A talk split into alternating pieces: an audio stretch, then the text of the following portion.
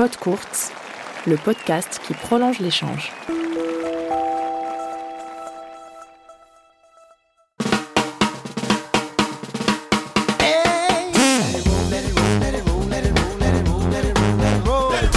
Première question, euh, est-ce que tout va bien déjà Ouais, ça va, je suis content d'être de l'autre côté du micro, ça fait plaisir. Ça change, c'est du bien. Ouais. T'as Ouais. t'as moins l'habitude, on va dire. Euh, oui, oui, un petit peu moins l'habitude, ouais. Ouais, je l'ai fait deux, trois fois, mais euh, je crois que c'est la première fois euh, dédiée au tennis comme ça, donc c'est chouette. Bon, bah, c'est cool. Euh, on va commencer par parler de ton, ton travail. J'ai pris deux, trois petites euh, notes hier sur euh, Tennis Légende, bien sûr. Euh, juste des petits chiffres comme ça pour être bien à jour. 372 000 abonnés sur Instagram. Ouais. Sur Insta, c'est un compte, on va dire, international. hein, ça touche. euh, Ouais, les posts sont en anglais, donc il y a une profondeur euh, de, de, de marché, de communauté qui est plus importante. Et puis c'est à l'instant T, c'est-à-dire que quand je fais un, un PowerPoint pour proposer un projet à une marque, euh, je le je change toutes les semaines. En fait, on prend, on a une croissance d'entre 5 et 10% mensuels. Donc, euh, tu vois, on va prendre euh, 1000 abonnés tous les 2-3 jours quasiment. Et euh, ça va super vite. J'ai rejoint Insta, il y avait 155 000 abonnés. Il y a 372 à peu près. Et euh, on va vite taper les 400. Et en fait, ça va super vite. Donc, euh, les gens qui écouteront ça dans 6 mois, il faudra aller Ouais. checker à nouveau. Ça aura bien Ah ouais, ouais. Ouais, parce que d'ailleurs, enfin, quand on regarde, j'ai regardé les chiffres sur Twitter, ce qui est déjà énorme, c'est plus de 24 000. Euh, et, mais effectivement, on voit que sur le, le côté international, sur un- Insta, joue, joue beaucoup. Quoi. Euh, Ouais. Pour ceux qui ne te connaissent, qui, qui ne- te connaîtraient pas, je pense qu'il n'y en a pas beaucoup qui vont regarder ce, ce podcast euh, sur, euh, sur Kurzmag, euh, t'occupes de la partie, euh, entre autres, un podcast audio, vidéo de Tennis Légende. Donc, tu es l'intervieweur en chef. Donc, Tennis Légende, hein, c'est un blog, à la base, un blog qui a été créé par un, passionné prénommé Johan. Il l'a créé en, en 2009. Euh, Ouais. Première question, comment tu as rejoint cette aventure? En deux temps, euh, j'ai proposé à Johan juste après mes études, donc il y a huit ans peut-être, un truc comme ça. Et euh, je lui avais proposé ni plus ni moins que ce que je faisais aujourd'hui, mais moins sans, sans le terme podcast. Et euh, j'étais allé sur le tournoi de Montpellier en tout seul, parce que je connaissais la, ma sœur est mariée euh, au meilleur pote de Léa Dominguez, euh, enfin bref, euh, la, fille de, de Patrice qui est décédé, mais euh, donc j'avais pu, qui était directeur de, de Montpellier, j'avais pu aller sur le tournoi à l'époque avec un badge, j'avais fait quelques interviews, j'avais eu Bruguera, j'avais eu euh, Cé- Cédric Mourier, euh, euh, Marc Maury, et j'avais fait à peu près la même chose. Et en rentrant, j'avais écrit à Johan en lui disant Écoute, j'ai quelques interviews, est-ce que tu serais chaud de les poster sur Tennis Légende? Et euh, je lui avais dit Viens, on va déjeuner, comme ça je te montre ce que j'ai fait, tu me dis ce que tu en penses. Et c'était vraiment à l'arrache. Et parfois aujourd'hui, c'est encore à l'arrache, mais à l'époque, c'était encore plus à l'arrache. Et du coup, j'avais un peu honte de ce que j'avais fait et je voulais le voir en physique pour lui proposer.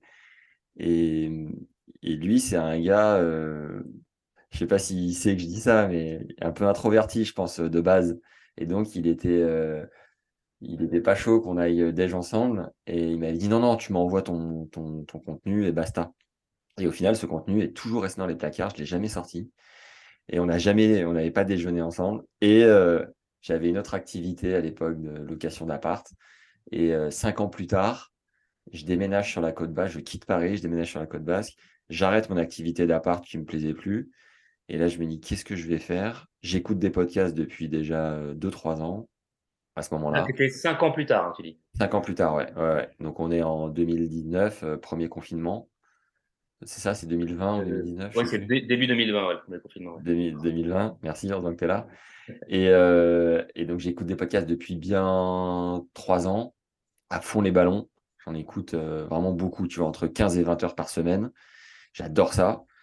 Et, euh, et là, notre ami euh, Antoine Beneteau, euh, qui a sorti, euh, qui a créé Échange il y a déjà un an, une bonne année, un an, un an et demi, m'inspire pas mal et à la fois je me dis tiens, moi je le ferais bien différemment, sous un autre angle, en allant chercher d'autres types de personnes. Lui, il a un peu les stars, tu vois. D'ailleurs, il a un peu arrêté, je sais pas où il en est, mais bref. Et là, je recontacte Johan, je lui renvoie un mail. D'ailleurs, je retrouve dans les archives le mail que je lui ai envoyé cinq ans plus tôt. Et euh, je fais euh, répondre à tous. Alors qu'il n'y a que lui, évidemment. Et lui Salut Johan. Tu te réponds à toi-même, en fait. Tu te réponds ouais, je me réponds à toi. Ça, ça, me fait du bien de me dire qu'on est plusieurs. et, euh, et, je lui dis Écoute, qu'est-ce que tu penses d'un podcast? Et là, c'est lui qui me dit Écoute, allons déjeuner. Cinq ans après. Et en fait, donc là, je suis sur Biarritz, donc j'attends un moment où je reviens sur Paris. Et, et on se retrouve à Roland-Garros, je crois. On va déjà à la cantine de Roland. Et, et là, je me rends compte qu'en fait, le mec, ça fait 9 ans qu'il est solo dans son aventure tennis légende. Même s'il a commencé avec un de ses meilleurs potes à l'époque, il a très vite pris le lead tout seul. Son pote a quitté l'aventure. Et, et, je sens que ça lui ferait du bien d'avoir un binôme, de s'entourer, qu'au bout d'un moment, bon, ben, tu as envie de t'ouvrir. Et il me dit, texto, j'y connais rien au podcast et j'ai pas d'argent. Donc, euh, euh, je pourrais pas te payer. Et, euh, donc, si tu fais un truc, vas-y.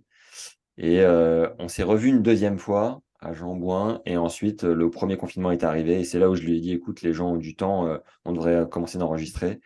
Et là, ouais, clairement, j'ai saigné la période du confinement et j'ai tourné 110 épisodes sur le premier confinement. Donc, j'ai rien lâché.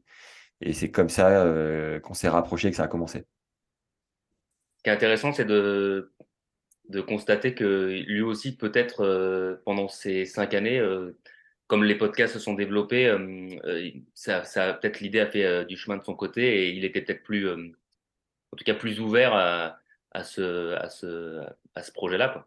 Je crois qu'il n'avait jamais écouté ceux de, ah oui ceux de Antoine. Il a mis littéralement trois mois, je crois, deux mois à écouter ma première interview, mon premier podcast à moi. C'est-à-dire que le premier, je l'ai tourné avec 11 jabbers et, et, je lui ai dit euh, Est-ce que tu peux écouter pour me dire si ça va? Et en fait, j'ai tourné les 110 autres sans avoir son retour, enfin les 109 autres, ouais, sans avoir son retour parce que le mec n'écoutait pas ce que je faisais et heureusement que je me suis bougé parce que sinon, mais il se passerait rien en fait.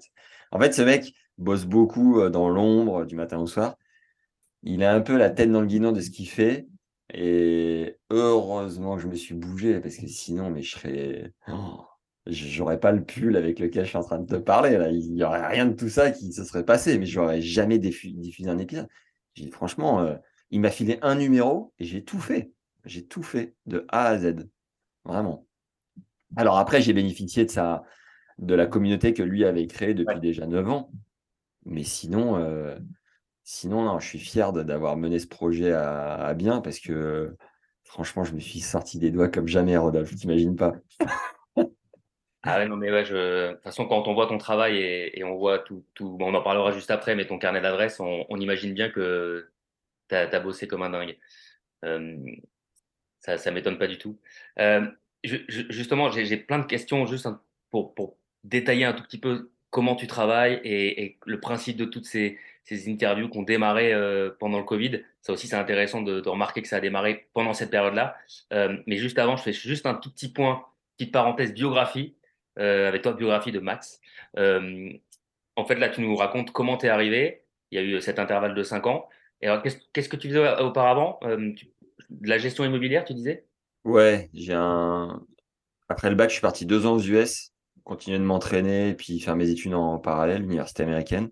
Et euh, en fait, je me suis fait virer de l'université et je suis rentré un peu plus tôt que prévu. Et, euh, puis, de toute manière, le tennis, je sentais que j'étais un peu bloqué, j'avais envie de concret, j'avais envie de bosser. du coup, j'ai fait de l'alternance à Paris, ça m'allait bien, en management du sport. Donc, euh, j'ai fait une, école? licence. Ouais, ouais, j'ai fait une école dédiée à Paris en alternance, donc top. Et euh, j'ai fait ma première alternance à l'INSEP, Institut national du sport au Bois de Vincennes. Je jouais au foot le midi avec Teddy Riner, la Jidou Kouré et tout, c'était assez cool. Et, euh, et après, Master, euh, Master 1, Master 2, je l'ai fait avec, dans une boîte qui gère l'image de parcours de golf. Et on m'avait euh, vendu le truc comme euh, tu vas aller sur le terrain organiser des compètes. Je suis allé une fois en Alsace et après, pendant deux ans, j'ai fait deux ans de bureau en haut des Champs-Élysées à me faire chier, mais comme un rat mort. Ah ouais, Et, d'accord. euh, ouais, horrible. Expérience horrible. Vraiment, si, euh, À ne, à ne pas recommander. Ah ouais, ouais, si des gens m'écoutent de cette, boîte, j'ai détesté. Vraiment. Allez, Mais- salut Allez, bonne journée à tous. Mais euh, l'opportunité que j'ai eue à côté de ça, c'est que Airbnb est arrivé euh, à cette époque-là, il y a 10 ans pile, dans la rue, je pense qu'une personne sur 10 connaissait. Et euh, j'avais pas mal de potes en déplacement pro pen- pendant leur alternance. Et quand tu es étudiant, tu es toujours à l'affût d'un complément de revenu, et même après d'ailleurs, mais surtout quand à cette période-là. Et, euh, j'ai proposé à mes potes, euh, je leur ai dit, écoutez les gars, euh, il y a ce truc-là qui est en train de voir le jour, Airbnb, est-ce que vous ne seriez pas chaud que je gère vos, vos apparts pendant que vous êtes à droite à gauche? Et j'ai commencé avec des, des 12 mètres carrés, avec toilettes sur le palier, des clés qui n'ouvrent pas les toilettes, enfin des, des apparts magnifiques, vraiment des demeures somptueuses. Et, euh, et en fait, à la fin de mon master, j'avais euh, 15 apparts à gérer. Donc là, j'ai créé une société. J'ai embauché une, une, une personne qui m'a aidé pendant euh, 8 ans presque. Et, euh, et je suis monté à 35 apparts avec des chalets, des trucs au bord de la mer, euh, à l'île de Ré, à Cannes, à Marseille, euh, à Paris essentiellement. Et, euh, et tu vois, j'avais une vraie structure euh, qui me permettait de vivre tranquille. Franchement, je bossais, je pouvais bosser aux quatre coins du monde. Je me suis mis à voyager beaucoup. Et, et puis au bout d'un moment, cette activité m'a moins plu. Et puis je suis ravi d'avoir pris le tournant, le virage de la, comment on dit, je me suis réorienté. Non, c'est quoi? Ouais, si, c'est euh, bref, ça va me revenir. Mais voilà, deuxième, euh, deuxième expérience pro, tu vois, dans ma vie. Et puis c'est vraiment un truc où là, je me lève le matin et j'adore ce que je fais. Donc c'est trop cool, quoi. Ouais, tu, effectivement, tu as, changé totalement. C'est Ouais. la quête de sens dont on dit. Tu es encore jeune, mais c'est déjà ton, ton deuxième boulot. Tu en auras peut-être quatre Ouais. Et il paraît, hein, il paraît qu'on va en avoir, euh, on va en avoir plusieurs. Donc, Et alors, voilà, il faut, pas, il faut un tout petit doute tout de suite. Euh, Ouais. Juste, et après, on, on- on reviendra sur- juste rapidement sur, tes, sur les interviews. Euh, dans ton passé professionnel, on m'a parlé, on parlait d'un- d'une d'un- d'un- d'une profession nommée coaching, coach en, en séduction. Ah putain, c'est pas vrai, on va là-dessus, les gars. C'est mort. C'est vrai ou c'est faux? Il faut couper. Ouais, j'ai eu, une- j'ai eu une expérience là-dessus. Ouais. D'ailleurs, j'en ai parlé à Johan au départ et alors j'évite d'en parler. Bon, voilà, c'est génial parce que parce qu'il faut y aller maintenant que c'est lancé. Mais euh, j'ai envie d'en parler parce que c'est un truc assez connoté et c'est bête, mais j'ai encore un peu peur du regard des autres et du coup, euh, j'en parle qu'aux gens en qui j'ai vraiment confiance, tu vois, parce que je me dis je vais pas être jugé.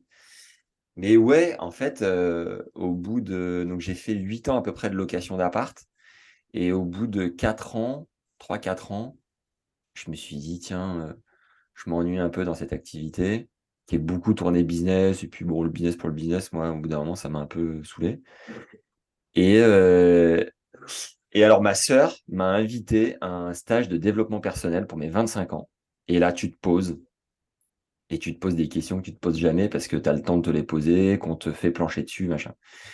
Et le mec me dit, euh, enfin, dit à la salle, on était, euh, c'était un gros truc, on était 1500 personnes. Et il te dit, quel métier tu ferais euh, si tu pouvais, là, en claquant des doigts, le faire sans être, sans même être payé. Et moi, je me suis dit, euh, ok, j'ai 25 piges, euh, j'étais assez timide quand j'étais jeune, je suis arrivé aux États-Unis. Il y a un gars qui m'a vraiment inspiré, qui était mon coloc, c'était un russe. Le mec, il rentrait dans la salle, il disait bonjour à tout le monde, tout le monde l'écoutait, il avait vraiment une aisance sociale incroyable. Ce mec m'a un peu ouvert les chakras. Ensuite, je suis arrivé à Paris et, euh, et là, j'ai fait la rencontre. Alors, Paris, euh, exceptionnel, mais j'étais un peu inhibé, tu vois, par euh, oh, beaucoup de monde, beaucoup d'activités, beaucoup de flux, beaucoup de tout ce que tu veux. Et du coup, on sortait avec mes potes dans les bars et tu c'est l'époque où si t'es pas en couple, ben, tu fais la fête et tout. Et je me souviens qu'avec mes potes, on n'arrivait pas à parler aux filles. C'était vraiment, pour moi, c'était frustrant d'avoir des échanges de regards et de pas, euh, de pas pouvoir communiquer avec les gens. C'était hyper frustrant. Et là, j'ai fait une rencontre qui m'a qui m'a changé. J'ai rencontré un serrurier, Alain, 53 ans, exceptionnel. Un mec qui m'a, comme le russe aux US, ouvert les chakras. C'est-à-dire que j'allais avec lui, parce qu'on a vraiment sympathisé, j'allais avec lui sur des ouvertures de portes, des changements de serrure, des machins. Le mec avait un relationnel, un bagou fabuleux. Parfois, je montais avec lui euh, sur son scoot. Au feu rouge, il était capable de parler à une nana dans sa voiture et la faire voyager à l'autre bout du monde en 15 secondes. Je me disais, mais c'est pas possible. Comme dans un film. Ah ouais, exceptionnel. Et en fait, ce mec m'a un peu ouvert les chakras et euh, je me suis progressivement ouvert et tout. Et puis, euh, il faut que je te la fasse plus courte, mais après, il y a un bar qui a ouvert à Paris qui s'appelle le Rosa Bonheur sur scène, exceptionnel. Il a connu des Parisiens bien connu et puis un truc assez facile de parler aux gens et tout. Et je me suis un peu ouvert. Et de fil en aiguille, je me suis retrouvé à ce stage de dev perso. Et, euh, et je me suis dit, ben voilà, depuis 4-5 ans, j'ai réussi à m'ouvrir. Et s'il y avait un truc que je pourrais faire, c'est transmettre ça à des mecs qui, comme moi, euh, étaient un peu inhibés au départ. Tu vois. Et euh, team player, je propose à mon meilleur pote Maxime de, de, de faire ça ensemble et euh, parce que lui est assez, euh, assez facile sur ce terrain-là. Et euh, Max, donc là, le destin rentre en jeu. Trois semaines après, il sort dans un bar. Il drague une nana. Et la nana lui dit Franchement, tu t'y prends pas mal, mais tu pourrais mieux faire. elle lui dit Je bosse pour un coach en séduction. Regarde ce qu'il fait. Max m'appelle le dimanche. Il me dit Regarde ce coach en séduction. Et là, je me connecte sur son site. Et en plus, non mais signe du destin incroyable le mec a une, agence de location d'appart à côté et son site de coaching. tu vois, un peu les planètes, machin. Et sur son site, c'est marqué Nous recrutons. Je dis à Max, je raccroche, je dois postuler là, tu vois. C'est hallucinant. C'est hallucinant. La coïncidence, quoi. Ouais, j'envoie un mail euh, grand comme ça. C'était un mois de novembre. Le mec me donne euh, un rendez-vous en janvier euh, d'après, donc tu vois, trois mois après quasi. Et il me dit, écoute, j'ai de plus en plus de coaching, mais si ça se développe bien, bah, dans deux mois, je peux éventuellement te faire bosser. Et j'ai assisté à des coachings de, en séduction, donc comme ça, en tant qu'observateur. Et puis je me suis dit, ouais, écoute, c'est marrant, ça peut me faire marrer. Et le jour où il a eu la demande nécessaire, bah, j'ai rejoint le bateau et, j'ai fait ça pendant un an à peu près. Et c'est cool parce que j'ai accompagné une centaine de personnes en tout. Euh, de profils totalement différents. On peut croire que c'est un peu le, loser qui va faire appel à ce genre de service, mais non, en fait, tu as trois types de personnes. Tu as le mec qui, oui, socialement, est pas forcément euh, méga euh, fluide, mais tu as aussi, et ça, c'est improbable, le mec qui a au contraire une aisance de ouf, mais qui a jamais choisi ses, ah partenaires. Ouais. Ah typiquement, le, typiquement, le mec qui a fait fac de médecine. Et qui a fait la, la teuf toute sa vie, qui a toujours eu du choix, mais qui à un moment se réveille et se dit bah, j'ai toujours eu des choix un peu par défaut et aujourd'hui j'ai envie d'avoir un peu la main sur euh, qui avec qui je vais partager ma vie. Et du coup bah, ce mec se remet un peu en question et tu vois il y avait euh, il y avait vraiment euh, ce, profil récurrent. Et le troisième type de profil récurrent c'était le type qui a tout sacrifié pour le business et qui à un moment sort la tête de l'eau à 35 piges, à une boîte de 150 employés, à cravacher comme un chien et se dit Ah, je sais plus rien faire, tous mes potes sont maqués et du coup a besoin d'un petit coup de pouce. Ou le type qui a été en couple 15 euh, ans et qui, à pareil, à 35 ans, se retrouve célibataire et se dit Il me faut de l'aide. Donc, euh, tu vois, euh, socialement, ça m'a vachement aidé à, découvrir avec empathie d'autres types de personnes. Et puis pareil, au bout d'un an, un an et demi, j'ai un peu fait le tour de la question, j'ai arrêté euh, progressivement, mais euh, je, me suis, je me suis marré. Franchement, je me suis marré, c'était une, une aventure assez cool. Donc les gars, pas de jugement si vous écoutez ça. Allez-y mollo. Et euh, peut-être qu'un jour vous en aurez besoin. Donc faites pas trop les marioles. et tu seras là pour les aider, évidemment. Si je sais pas. franchement, il n'y a pas de. Il n'y a, pas de, a pas de conseil magique. Euh, le, principal dans cette aventure, c'était de. Moi, mon, intervention, c'était d'y aller, en fait, de ne pas avoir peur, de se prendre un mur. Et, si c'est fait avec respect et légèreté, un peu d'humour, bah voilà, faut y aller. Mais quoi qu'il arrive, c'est le volume qui va marcher. Il hein. faut, faut, répéter. C'est comme le tennis, c'est un, sport de répétition. Il faut s'entraîner. Non, mais en plus, tu parles de quelque chose de connoté, mais tu le racontes très bien parce que en fait, on voit bien que là, c'est pas, en fait, c'est pas du tout euh, juste de la brague. Il y a plein de choses derrière. Il y a apprendre à se connaître soi-même, euh, euh, savoir parler en, en public face à d'autres personnes, etc. Enfin, c'est quelque chose de peut-être bien plus profond que ce qu'on peut penser. Ouais. Et tu sais que aujourd'hui, je ressens de l'adrénaline. Euh, par exemple, l'année dernière, je suis allé à Lausanne sur un tournoi féminin et, et sur, sur certains tournois, la plupart même, bah, je vais parler directement aux joueurs ou aux joueuses en disant salut, je suis Max de Tennis Légende. Et même si ma tronche leur dit quelque chose, bah, je me présente et je, je, je brise la glace comme ça. Et je ressens un peu la même adrénaline que j'avais à l'époque. C'est-à-dire que bah, franchement, je fais pas le mariole et c'est débile, mais tu vois, je suis allé parler à Diane Paris l'année dernière qui avait 19 ans. Mais Diane Paris, j'ai flippé d'aller lui parler. je l'ai croisé, je lui ai dit écoute, Diane, j'aimerais bien qu'on fasse 5 minutes. Et franchement, je, ne faisais pas le mariole. Et souvent, le premier contact, c'est un peu comme cette démarche de l'époque d'aller briser la glace avec un ou une inconnue. Et c'est jamais facile au départ. Donc ça m'aide, tu vois. Je mais tu vois, j'avais écrit une question qui était un petit peu plus tard, mais du coup, je fais le lien direct avec ça. C'est que là, tu parles d'un moment où, quand tu étais plus jeune, bah, tu te disais c'était pas évident d'aller dans les bars, euh, parler aux filles, etc. Toi, quand on voit aujourd'hui ce que tu fais, justement, ce que tu dégages de l'extérieur, c'est une très grande empathie, beaucoup de naturel, euh, une, aisance pour parler. Là, on, on, est obligé de faire le lien. On se dit que que ça t'a forcément euh, apporté quelque chose. Alors peut-être que tu peux avoir, euh, comme plein de monde, moi ça, ça me le fait aussi, une sorte de, timidité euh, avant d'aller interviewer quelqu'un, mais par contre, tu sais, ça a dû t'apprendre à, à, quelles étaient les clés pour pouvoir y aller, briser la glace, aller, aller faire le premier pas. ça, a dû jouer, on peut imaginer que ça a dû jouer sur, sur ta manière de travailler maintenant dans, dans les, les, interviews que tu fais. Oui, ça m'a peut-être un peu aidé. Après, il y a plusieurs trucs qui rentrent en jeu. C'est que, tu vois, si on est à un dîner, par exemple, et que je me retrouve à table à côté de quelqu'un que je ne connais pas, je vais être naturellement à l'aise, euh, curieux, euh, ça va le faire. Parce que tu as une proximité, parce que tu as la soirée, ou tu as le temps, machin et tout. Après, si euh, tu vois, tu as une personne qui passe devant toi, tu la trouves super jolie, faut aller lui parler. Et en plus, c'est quelqu'un, là j'extrapole complètement, mais en plus, c'est quelqu'un d'important dans le milieu du tennis, on va dire. Euh, tu as plein de trucs où tu as de la pression, tu as de l'adrénaline, faut y aller, machin et tout. Ouah, c'est pas le même cas de figure et là, je peux me faire dessus. Maintenant, euh, faire un zoom avec euh, Tony Nadal, bah, oui, je suis un peu impressionné quand je vois Tony Nadal vient de se connecter. Mais en vrai, il y a peu de, pour moi, c'est pas si compliqué. Les fois où je me suis mis la pression, c'était Nelson Montfort. Je me suis dit, ah ouais? voilà, c'est Nelson quand même, faut pas déconner, tu vois. et en fait, en fait, le mec m'a mis vachement à l'aise, donc c'était cool. Mais globalement, faire une visio avec quelqu'un, même quelqu'un de connu, ça reste, euh, ça reste facile entre guillemets. C'est plus, de visu, plus de visu que c'est un peu plus dur. Ouais, puis demain, euh, tu me files un micro euh, au milieu d'un central ou sur scène, on en reparle. Là, on en reparle. c'est pas, le, pas le même exercice. C'est pas la même, c'est pas la même.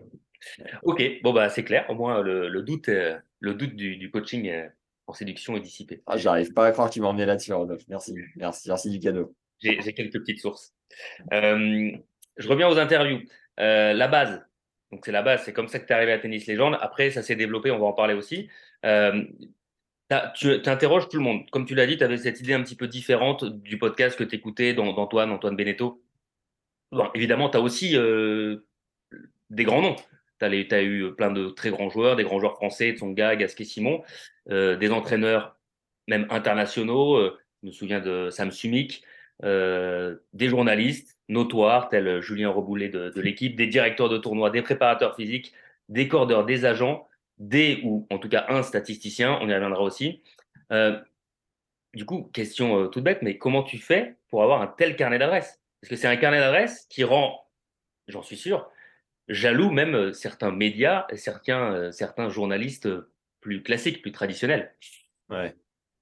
Ben, ce qui a marché, c'est, je pense, de bien préparer mes interviews fait que de bien les bosser, ça met les gens à l'aise, de passer un bon moment.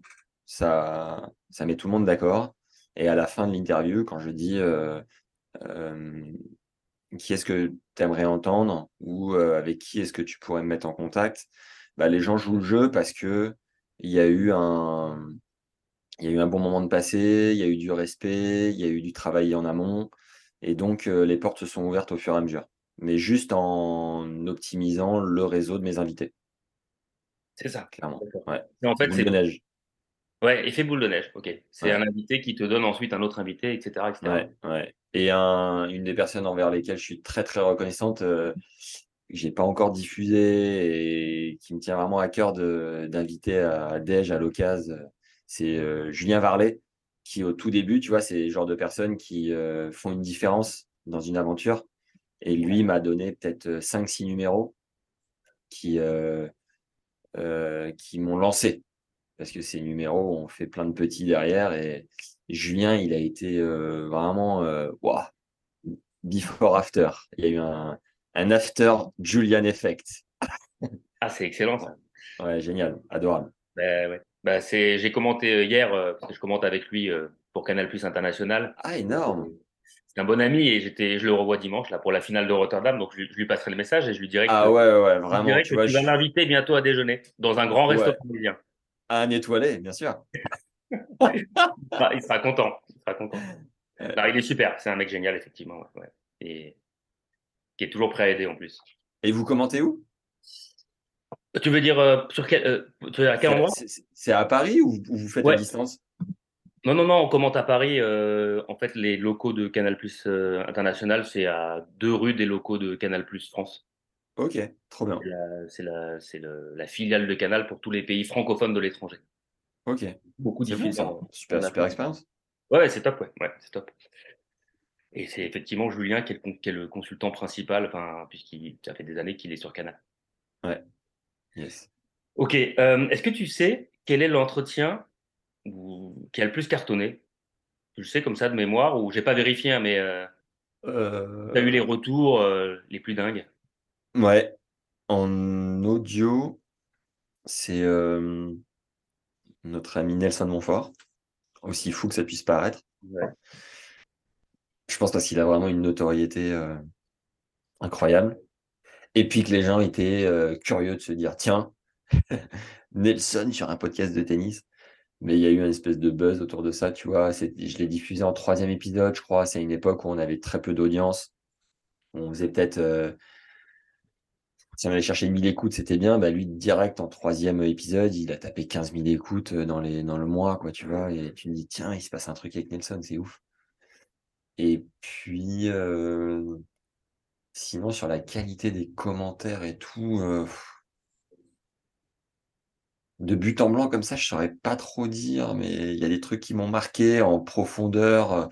Je dirais Marie Pierce, où les gens me, souvent me disent, waouh, je me souviens de Marie Pierce tes questions, ses réponses, l'alchimie entre les deux, ça m'a marqué. Et puis, moi aussi, j'ai passé un moment incroyable où j'ai eu des frissons trois, quatre fois. Donc, euh, qu'est-ce que c'est bon quand euh, c'est perçu par les autres euh, Petar Popovic, plusieurs fois, on m'a dit Ouais, j'aime bien son franc-parler, j'aime bien. Sam Sumik aussi, les, les coachs, beaucoup de coachs, d'entraîneurs m'ont dit Ah, j'aime bien ce gars parce qu'il sort du cadre, il a un franc-parler, il est, il est atypique.